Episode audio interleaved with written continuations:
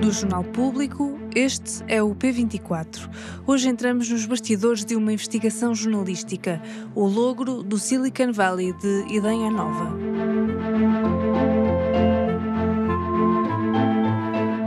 Em 2015, a Câmara de Idanha Nova anunciava o lançamento do programa Recomeçar. Bem-vindo à nova ideia. É uma nova ideia, uma nova estratégia para os próximos 10 anos. Com um horizonte de 10 anos, a terminar em 2025, o autarca Armindo Jacinto queria atrair jovens empreendedores para a região, para que Idanha fosse conhecida como um Silicon Valley verde. Por isso, lançou uma série de programas de apoio. Programas que são a nossa missão.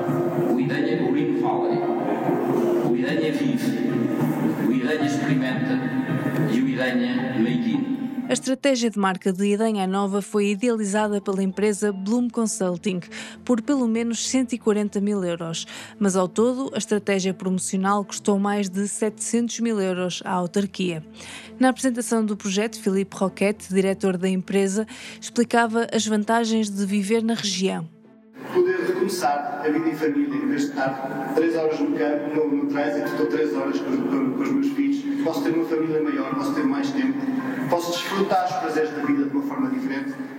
Nos anos seguintes, a narrativa da Silicon Valley Verde do interior de Portugal não esmoreceu. A Câmara de Idanha garantiu que ali se instalaram dezenas de empresas. Só até 2018 seriam 55 novas empresas, que teriam criado 350 postos de trabalho.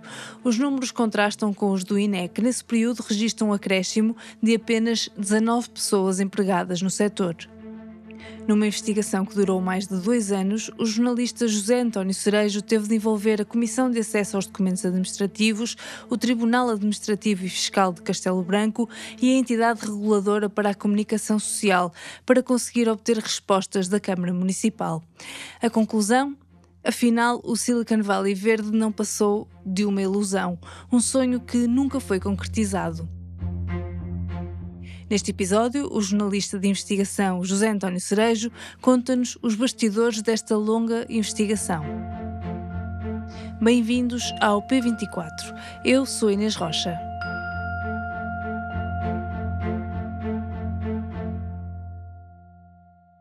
História desta investigação começa no início de 2020, no Couto da Várzea, uma herdade do Estado com mais de 550 hectares, cedida à Câmara de Idanha Nova em 2011, para facilitar o acesso à terra a quem não a tinha. E eu tive conhecimento, porque andava a fazer outros trabalhos relacionados com o Distrito de Castelo Branco, uh, e eu tive conhecimento uh, nessa altura, portanto no, no princípio de, de 2020, de que uma grande parcela dessa herdade tinha sido entregue a uma senhora que é médica anestesista reformada, já era nessa altura, uh, tinha 67 ou 66 anos. A médica Conceição Mourão é mulher de um ex-presidente da Câmara de Idanha Nova e também de Castelo Branco, Joaquim Mourão. Continua a ser ainda hoje um alto dirigente do Partido Socialista, em pertence à Comissão Política, não, à Comissão Nacional neste momento, e, e, e que esteve nos últimos meses uh, nos jornais todos, uh, por via de uma investigação da Polícia Judiciária à Câmara de Lisboa e é arguído num processo que está em curso e sobre o qual o público tinha escrito muito já em 2016 ou 2015. O terreno em causa era destinado a jovens agricultores e ser desempregado era fator de preferência. Conceição Mourão não era nem uma coisa nem outra. E, e quando ouvi falar nisso, hum, naturalmente hum, que acertava porque me parecia uh, especialmente uh, relevante e significativo uh, do funcionamento e de, de, de, das teias do clientelismo autárquico, de como estas coisas funcionam em, em, muitos municípios do país. e fui a Idanha Nova no verão de, no verão em agosto de, de 2020 e, e, fui procurar onde é que era o tal terreno que tinha sido atribuído à doutora Conceição Mourão, fui lá ver e não havia, havia, uns, havia ela recebeu o terreno para plantar figueira da Índia. E o que lá estava eram umas plantas eh, semi-mortas no meio de, de, de, de mato, aquilo estava, praticamente, estava praticamente ao abandono. Não havia figos, portanto? Não, não havia figos, não havia figos, isto era verão, era uma altura em que os figos deviam estar à vista, não havia figos, uh, havia, digamos, uh, as figueiras tinham sido plantadas, até porque ela recebeu um subsídio, uh, julgo que já não me recordo, mas de uns 60 mil euros ou 70 mil euros para a plantação uh, dos figos, portanto ela teve que apresentar faturas, teve que fazer algo. Efetivamente foram plantadas umas figueiras, acho que umas figueiras da Índia, acho que não na totalidade do terreno, mas foram plantadas figueiras. Só que, entretanto, uh, aquilo necessitava de rega, necessitava de, uh, de podas, de, de tratamentos regulares, e ela nada disso fez. E a partir daí eu interessei no que é que se passa aqui, vou ver como é que foi, como é que foram distribuídas estas terras. A narrativa que se ouvia na comunicação social e nas fontes oficiais era de que a incubadora de empresas de base rural de Danha Nova era um enorme sucesso um sucesso a todos os títulos, uh, que tinha permitido uh, a mais de 50 jovens agricultores, na sua maioria jovens agricultores, instalarem-se e dedicarem-se à agricultura, criar os seus postos de trabalho. E, muita gente, muitos jornalistas venderam ao país durante estes anos todos estes programas de Danha Nova como um sucesso absoluto e como realmente um exemplo a seguir pelo país.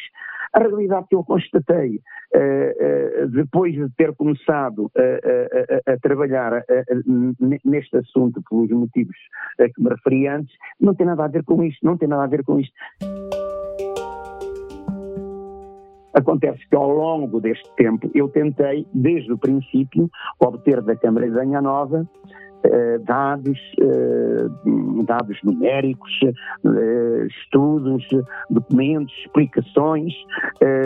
As primeiras perguntas que eu dirigi ao Presidente da Câmara de Danha Nova para fazer este trabalho têm data de agosto de, de, de 2020, portanto, logo após eu ter ido verificar o que é que era a plantação de figueiras da Índia da doutora Conceição Mourão.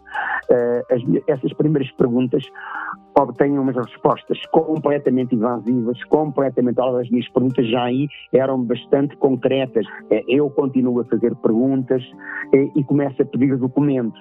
E a Câmara deixa por isso simplesmente me responder. José António Cerejo não desiste.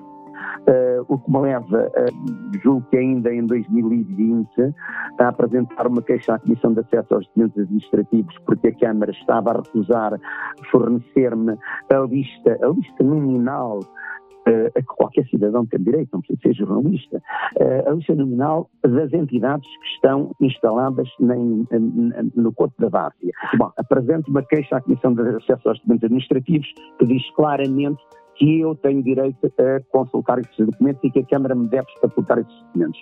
Acontece que os parceiros da Comissão de Acesso aos Documentos Administrativos, por lei, não são vinculativos.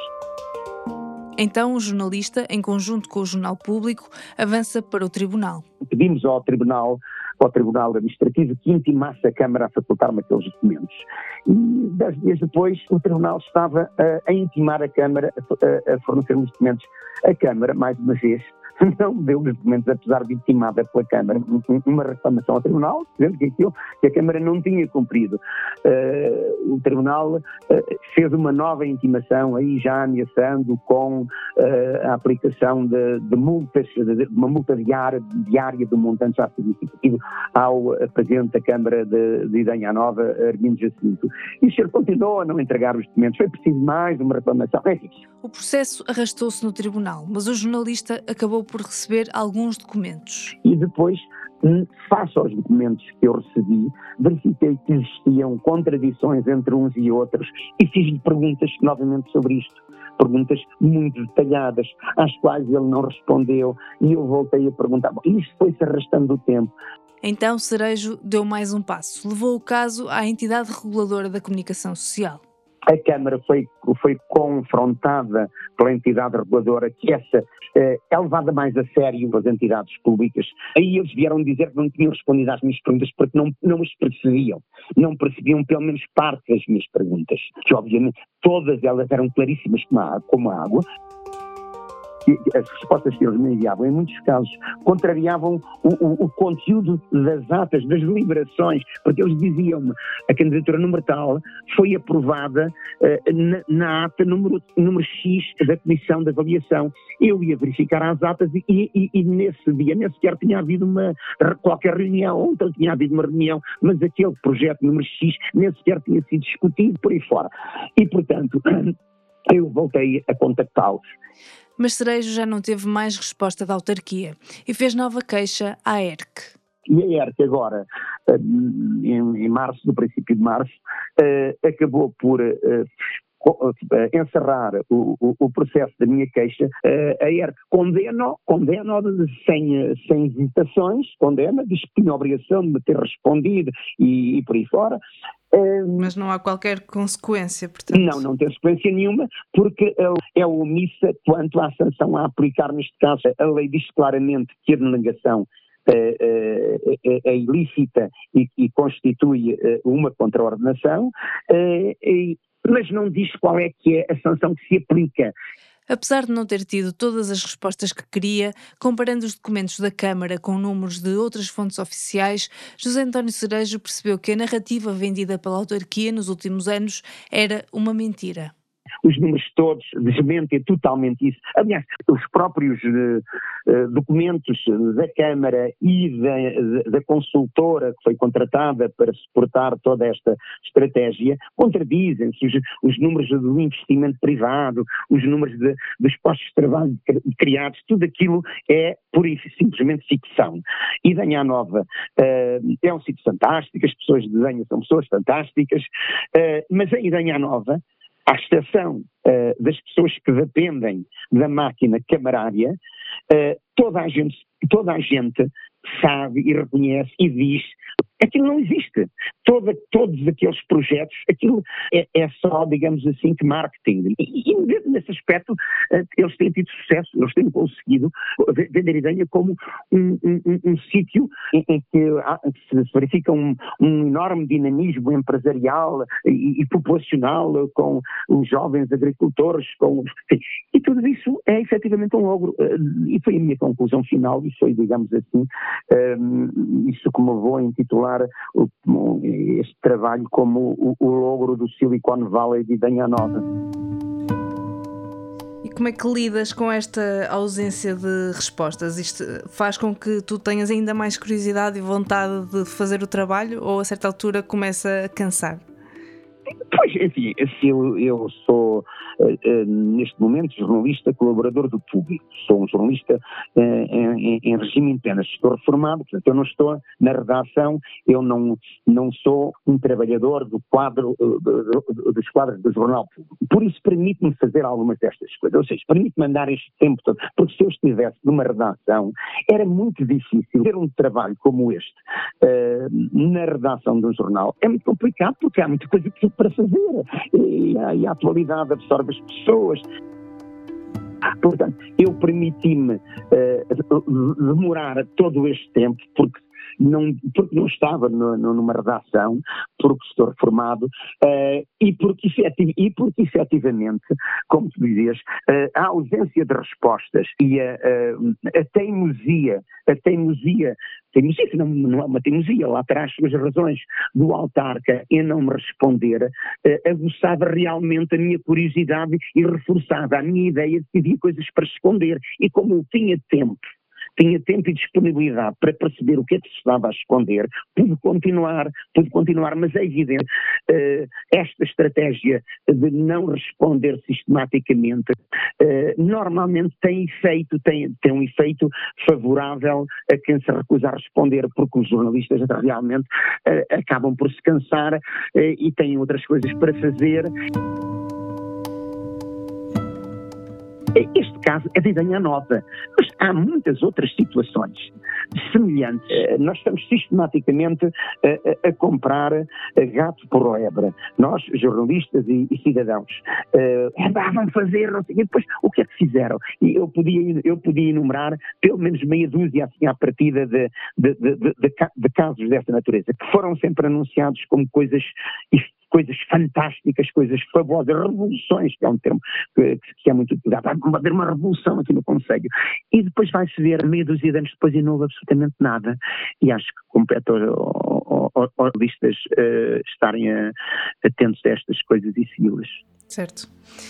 Cerejo, muito obrigada e espero que continues a ter uma reforma sempre produtiva em termos jornalísticos. Obrigado.